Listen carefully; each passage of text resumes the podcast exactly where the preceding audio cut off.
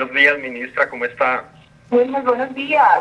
Qué bueno escucharlo. ¿Cómo está usted? Bien, muchísimas gracias, afortunadamente. Bueno, ministra, pues bueno, mire, eh, yo me presento, pues ya mi nombre es Sabe Wilmar Duque Gómez, eh, trabajo en turismo, la empresa que tengo es una empresa que se llama Pasaporte, y tenemos una línea muy específica que es un tema de turismo literario por las diferentes regiones de Colombia con la obra insignia de cada una de las regiones y también otra línea de artesanos también de esas regiones y muy asociado a la literatura. Ya hay algunas preguntas que seguramente irán orientadas alrededor de ello. Pero pues como para empezar quisiera preguntarles alrededor de la economía naranja, ella pues representando como una oportunidad perfecta para consolidar la unión entre cultura y turismo, ¿qué proyectos van a desarrollar conjuntamente estas carteras? Perfecto, Wilmar. En primer lugar, quiero felicitarte por tu. Me parece que dar a conocer eh, temas culturales de la manera como tú lo haces, con un portal y con todo el trabajo que haces, eh, es, digamos, es muy importante porque eh, es fácil acceso, ¿no? A que la gente tenga la información. Es que eh, el gobierno nacional y el Ministerio de Cultura, junto con otros ministerios que hacen parte del Consejo Nacional de Economía Naranja, tenemos mucho interés en lo que es el cultural.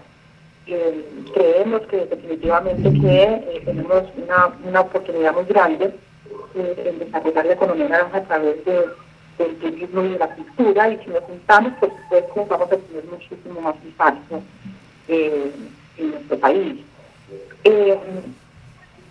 Tú sabes que la Ley General de Cultura, que eh, la 397, al igual que la, Ley de Economía Naranja, incorporan unos pilares que tienen que ver con el desarrollo de, la, de esta economía y hacen especial énfasis en la fusión entre turismo y patrimonio materiales más destacados.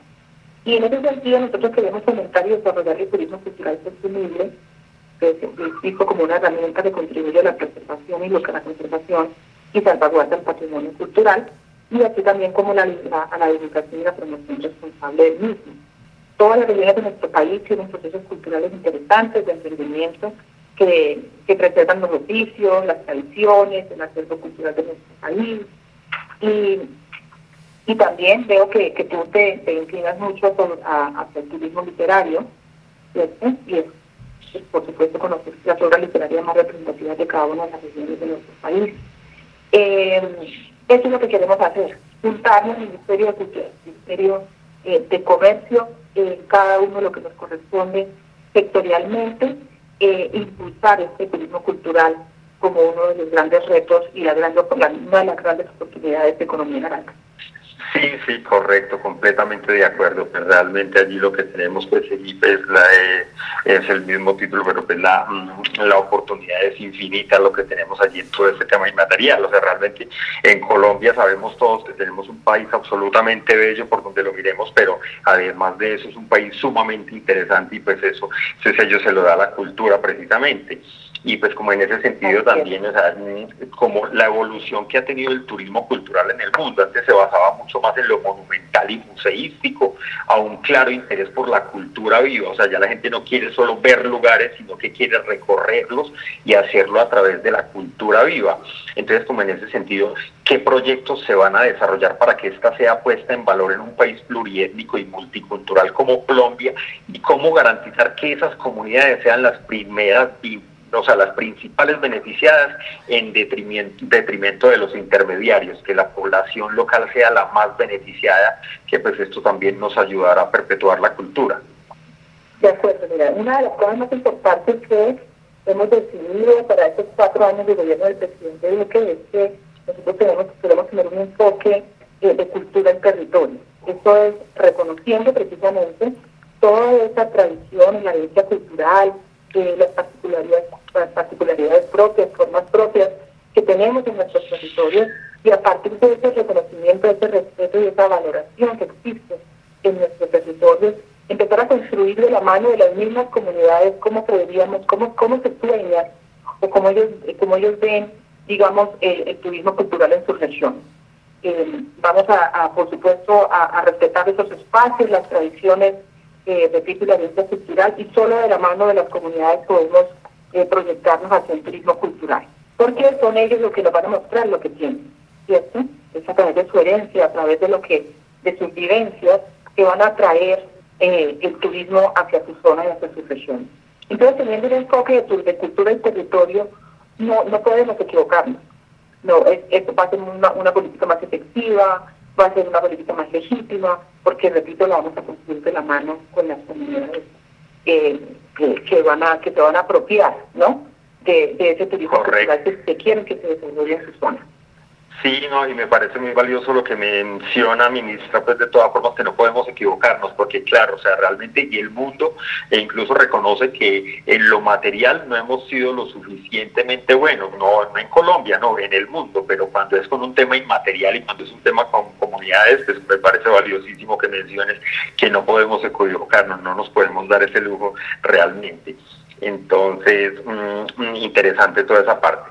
Eh, bueno, yo, eh, este es muy relacionado con el tema de turismo literario que nosotros trabajamos. O sea, realmente hay un tema, o sea, las rutas literarias del mundo más importantes se desarrollan en ciudades principales o ciudades capitales.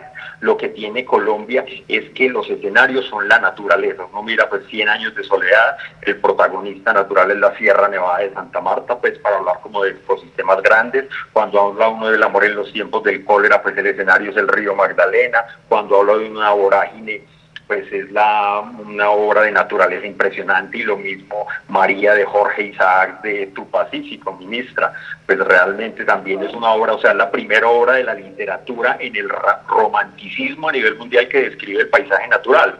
Entonces es un tema que nosotros hemos visto como una forma de cualificar el mercado turístico para Colombia, o sea, porque por general estas obras se convierten en una fuente de inspiración de los viajes y que le llegan a un segmento de mercado de un nivel cultural más elevado y por lo general también de un nivel económico más elevado. Entonces allí es un tema importante. Y en ese sentido, pues bueno, el mundo sigue considerando eh, la mayor gloria cultural de Colombia 100 años de soledad y realmente como por estas y otras obras nos siguen reconociendo como un país rico en literatura. No sé si se tienen pensadas algunas estrategias para salvaguardar este patrimonio cultural literario. Pues, si lo pregunto muy en el sentido porque pues, a nosotros nos interesaría, por supuesto, eh, unir esfuerzos con ustedes y poder eh, eh, seguir desarrollando esta labor que nosotros hacemos de turismo literario cuando tú mencionas todas estas obras y, no deja uno como de transportarse a esos sitios maravillosos y mágicos, ¿no? Em, y, efectivamente esa es una de las mayores atracciones que tiene esta zona. Y lógicamente nuestro nuestro premio Nobel eh, y, todas sus obras pues son un referente a nivel mundial y sabemos que mucha gente quisiera venir a vivir un poco esa experiencia de, sentirse en una, en una zona tan rica como como, como las que mencionas tú, Magdalena, todo esto que, que evoca, eh, digamos, las obras de, nuestro Nobel. Pues lógico, nosotros tenemos, por supuesto, una dirección de patrimonio, donde para nosotros es muy importante la preservación eh, del, patrimonio eh, cultural material, también el material. en estos cuatro años vamos a tener una, un proceso de, reconocimiento de algunas otras manifestaciones eh, de patrimonio cultural inmaterial. Estamos proyectando a cuatro en cuatro años poder tener la posibilidad de tener cinco o seis eh, de estas manifestaciones incluidas en la lista del patrimonio eh, de, la UNESCO, ¿cierto? Y también tenemos ciudades como, como Monpós, tenemos muchas ferias, fiestas, carnavales, tenemos festivales en el Pacífico muy importantes, tenemos nuestro carnaval de Barranquilla, el Festival, en fin, tenemos mucho, mucho patrimonio culturales materiales en nuestro país y la idea es seguir trabajando desde la Dirección de Patrimonio y preservar y conservar. Correcto, ministra. Bueno, y una, porque yo creo que ya vamos llegando al límite, como el, la última pregunta, y eso va muy en el tema de lo de la, que mencionaba también, lo que tenemos con el tema de artesanos. Es la propuesta nuestra, se llama Artesanos de Macondo, y es muy relacionado porque es que, o sea, en la obra de 100 años de soledad, el tema de, la, de las artesanías es una relación que es absolutamente espectacular, o sea, es increíble uno pues desmembrar 100 años de soledad a partir de las artesanías y de los artesanos, más allá de las artesanías, porque realmente es el factor humano prevaleciendo sobre cualquiera de los recursos. A partir de ello, y esto es como más, es, una iniciativa que tenemos con gente del Pacífico colombiano también y lo estamos haciendo con artesanos de barbacoas. En el departamento de Nariño que trabaja en un tema de la filigrana bellísimo y incluso pues le queremos hacer un regalo, le queremos hacer un regalo ministra que son los pescaditos de oro del coronel Aureliano Buendía o sea, realmente uno dice, mm, bueno, en un tema apolítico, pero el mundo reconoce la paloma de la paz, o sea, para que a veces se generan como ese tipo de cosas, entonces, pero el mundo reconoce en la paloma de la paz un ícono mundial y eso lo desarrolló eh, Pablo Picasso, pero uno dice, Colombia es tan original que no tiene por qué recurrir siquiera a ello porque es que nosotros tenemos un tema de identidad del país ante el mundo y el mundo entero lo reconoce, la elaboración de los pescaditos de oro y cómo Macondo logra su transformación y su prosperidad a través de las tiendas y los talleres de artesanía. Entonces es una representación, es un pescadito que eh, le queremos hacer cómo se, cómo se lo podemos hacer llegar, porque es un pescadito. Tiene oro que pues, representa la leyenda del dorado, tiene una pequeña esmeralda en el ojito, pues que más colombiano que la esmeralda, eh, el trabajo en filigrana que también reconoce el mundo como muy de Colombia y por supuesto el tema asociado a Gabriel García Márquez y a su obra Cien años de soledad. Entonces es un tema que es eh, cuando lo vea, pues esperamos que lo pueda valorar como más que la pieza solamente porque es muy bella, pero el trabajo que hay a través de ello y entonces cómo poder hacer visibilizar a estas comunidades de estos territorios que pues, ustedes son muy apartadas, estamos hablando de Barbacoa, Nariño, sin embargo estamos logrando hacer algunas visibilizaciones con ellos y con muchos otros porque pues, la, en esa artesanía y en otras pues hay territorios en todo el país cómo poder ayudar a visibilizar estas comunidades de artesanos. creo que, a mí, primero que todo, déjame decirte que me tienes conmovida, me fascina como hablas del tema de los territorios. Yo soy una mujer eh, bonaverense, nací en Buenaventura, Valle del Cauca. Eh, amo mi tierra, amo los territorios y estoy absolutamente convencida que la riqueza que hay en los territorios, eh, digamos, en materia cultural, y en materia de tradiciones, o sea, es lo que nos hace realmente eh, ricos, a, hace rico a Colombia, o sea, de esa diversidad y de toda esa herencia cultural que tenemos y tradiciones, digamos, la gran mayoría de nuestra riqueza está allá. Y me encanta y me emociona mucho escuchar a una persona como tú hablando de los territorios de esa forma. Te felicito por eso.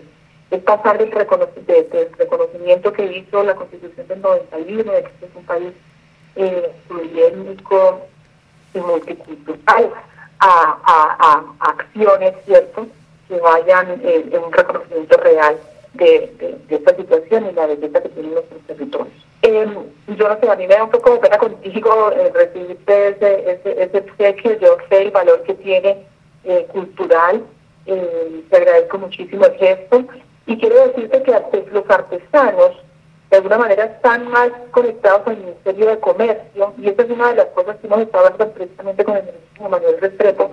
A mí me parece muy importante eh, que artesanía, si lo he propuesto así, aún no lo hemos definido al interior del gobierno, pero sí hemos definido que es muy importante que los artesanos estén en el Ministerio de Cultura. Eh, independientemente de, la comercialización, de, todo lo que se pueda hacer eh, con, con el trabajo y la tarea que ellos hacen, a mí me parece que que, sean parte del Ministerio de Cultura manda un mensaje eh, mucho más cercano a los artesanos y mucho más de protección del artesano, sin desconocer la tarea tan importante que ha hecho Artesanías de Colombia y sin, desconocer la gran tarea que ha hecho el Ministerio de Comercio en su comercialización. Pero hablando de patrimonio, de acciones y de cultura, de lucha cultural, creo que los artesanos pues, eh, se sentirían, digamos, más cómodos en, en el Ministerio de Cultura, de alguna manera porque es una cosa de, de, cercanía en, en medio de, las de las tradiciones y de las expresiones culturales. Entonces, estamos en esas. Eh, Wilmar, estamos, esperamos que, se tomen decisiones pronto frente al tema. El ministro de Comercio está de acuerdo.